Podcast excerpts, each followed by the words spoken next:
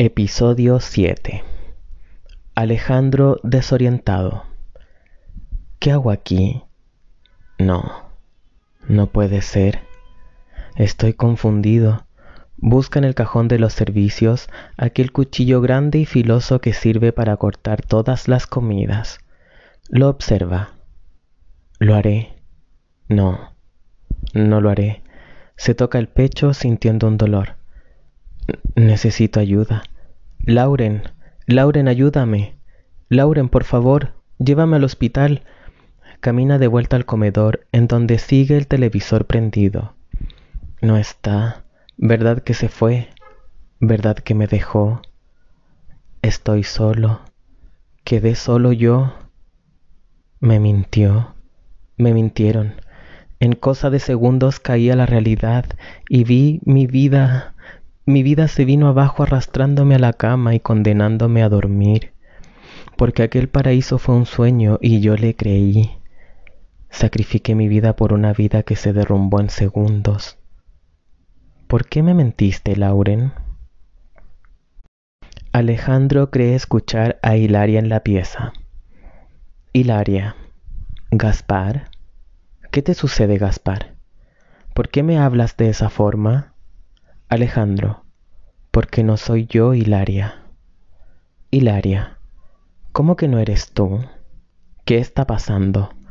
Alejandro, solo eres un sueño, el más hermoso sueño.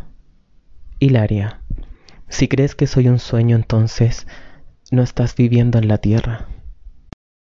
Alejandro, yo sueño que estoy aquí de estas prisiones cargado y soñé que en otro estado más lisonjero me vi. ¿Qué es la vida? Un frenesí. ¿Qué es la vida? Una ilusión, una sombra, una ficción.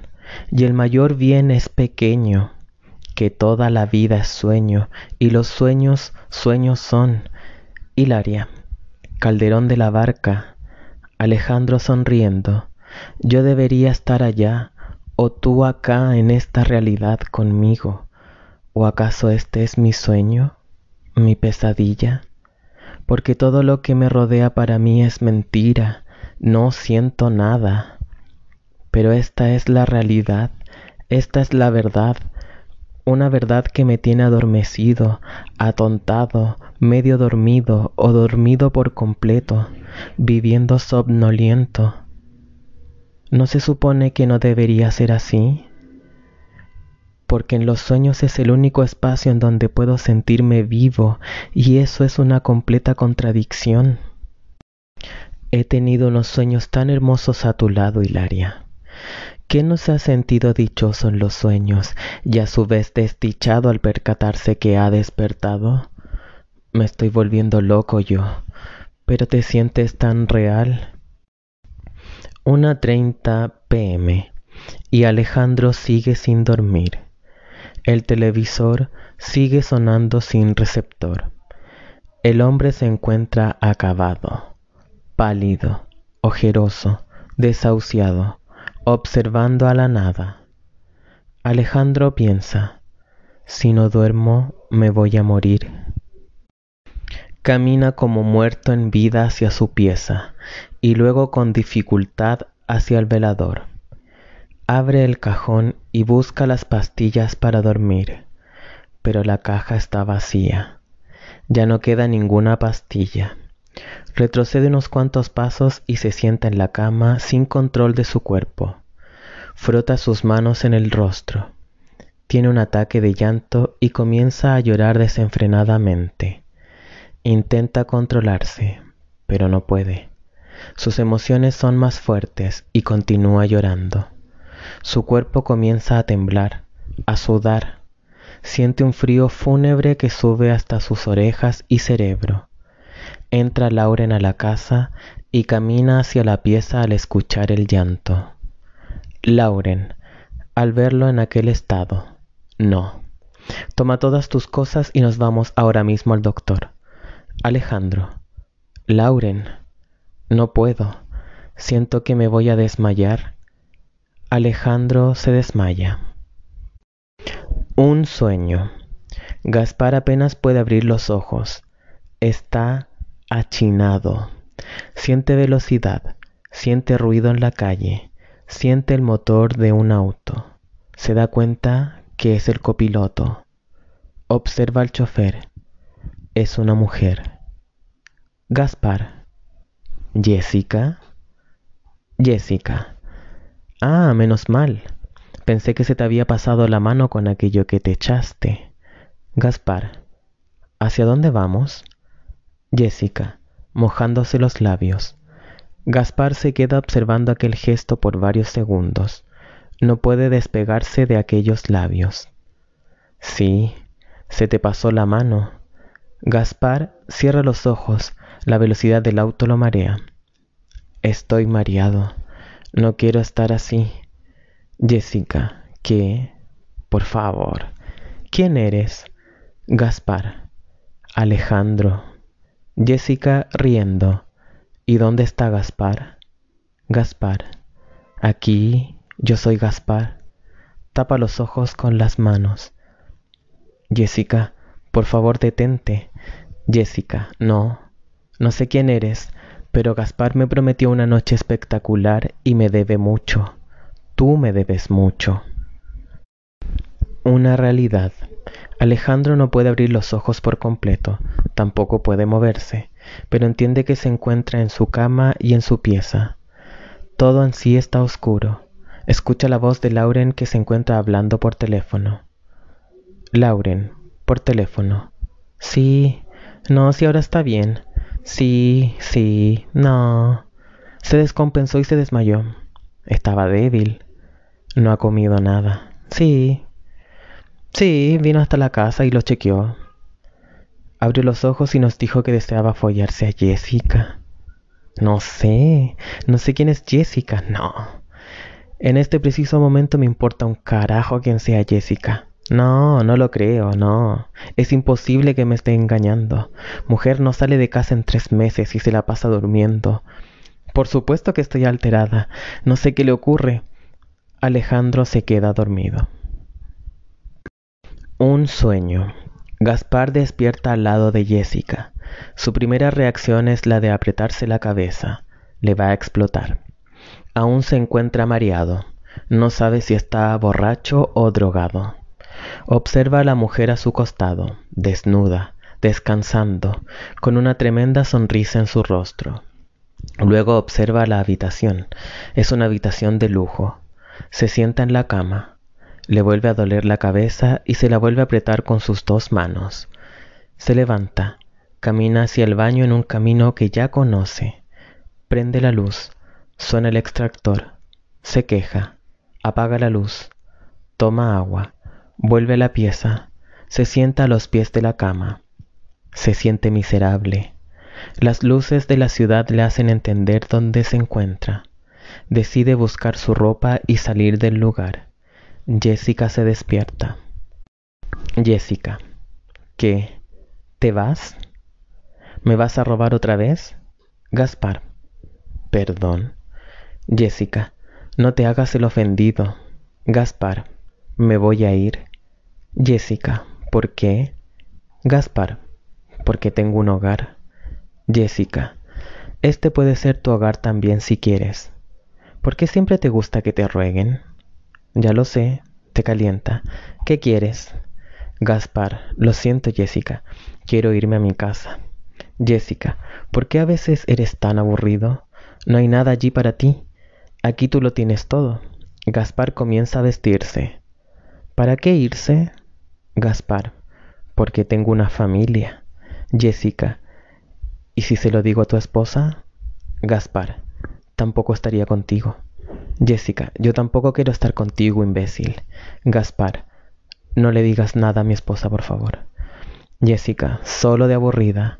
La vida se vuelve tan aburrida a veces que es necesario agregarle la sazón y el entretenimiento. Gaspar, ¿quieres entretenerte más? ¿Se los hago saber a los de la empresa? Jessica, ¿por qué te contradices o tienes un fetiche esto de engañar a tu esposa? Gaspar, mira, podría explicártelo, pero ¿para qué? Jessica, ¿puedo ser tu psicóloga? Gaspar, no necesito psicólogos. Jessica, dime, ¿qué quieres que te haga? Gaspar, nada. Jessica, te conozco tan bien, Gaspar. Gaspar, no.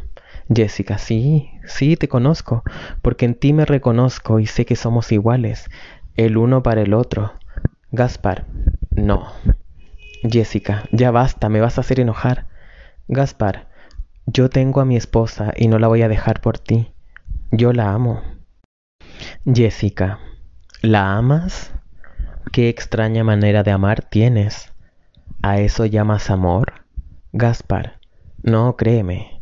Yo la amo.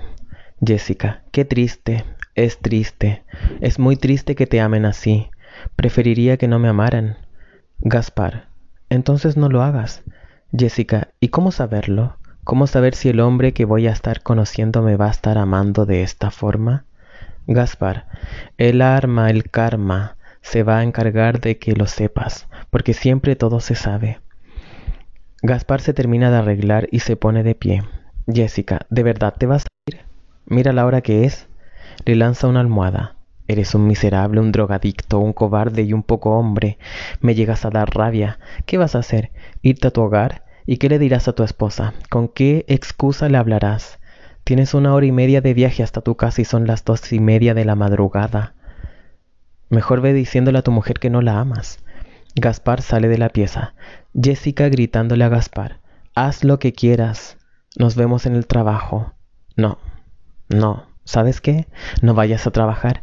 Estás despedido. Gaspar sale rápidamente del inmenso departamento, respira profundo, camina hacia el ascensor y observa en el pasillo hacia atrás para ver si Jessica aparece desde su departamento. El ascensor llega y se sube rápidamente. Se cierran las puertas. Suspira. Se toca los bolsillos y encuentra pequeñas bolsas de droga. Gaspar piensa. Al final le robé. El ascensor llega al piso cero y se abren las puertas. Camina y sale del edificio. 4 a.m. Gaspar se dirige a su pieza. Hilaria prende la luz de la habitación. Hilaria. Gaspar. ¿Qué sucede? Gaspar, tirándose con ropa a la cama. Estaba durmiendo mal y preferí venirme. Hilaria siente su olor alcohol. Uf, ¿Tú no pensabas en dormir? Gaspar. Sí. Hilaria. Muy bien, Gaspar. Dímelo. Porque eso no es solamente olor alcohol. Gaspar. Hilaria. Bebimos unos tragos. Los cachorros se comenzaron a entusiasmar. Nos emborrachamos, sí, pero yo te juro que cuando ellos comenzaron a drogarse, yo simplemente me paré y me fui, y preferí venirme a nuestro hogar. Hilaria con un nudo en la garganta. Sí. ¿Y la reunión de mañana? Gaspar. La cancelé. Hilaria. ¿La cancelaste o realmente nunca existió? Gaspar. Sí, la cancelé. Silencio. Hilaria. Hilaria. Ah, es que siempre hay algo contigo, Gaspar. Siempre hay algo. Siempre existe una excusa, una reunión, un trabajo extra, horas extras, un viaje a última hora, un esta es la última vez, pero contigo nunca hay una última vez, Gaspar. Nunca. Estoy cansada. Gaspar, no, Dios mío, no. Hilaria, tus cambios de humor me tienen agotada.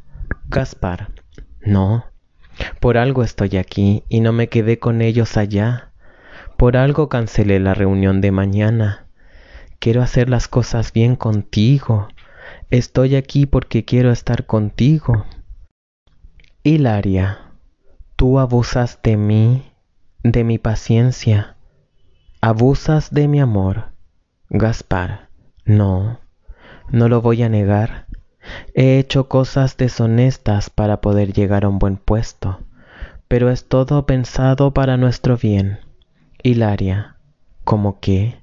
Gaspar, he hecho cosas que ellos me han pedido. Hilaria, ¿cómo qué? Sé claro,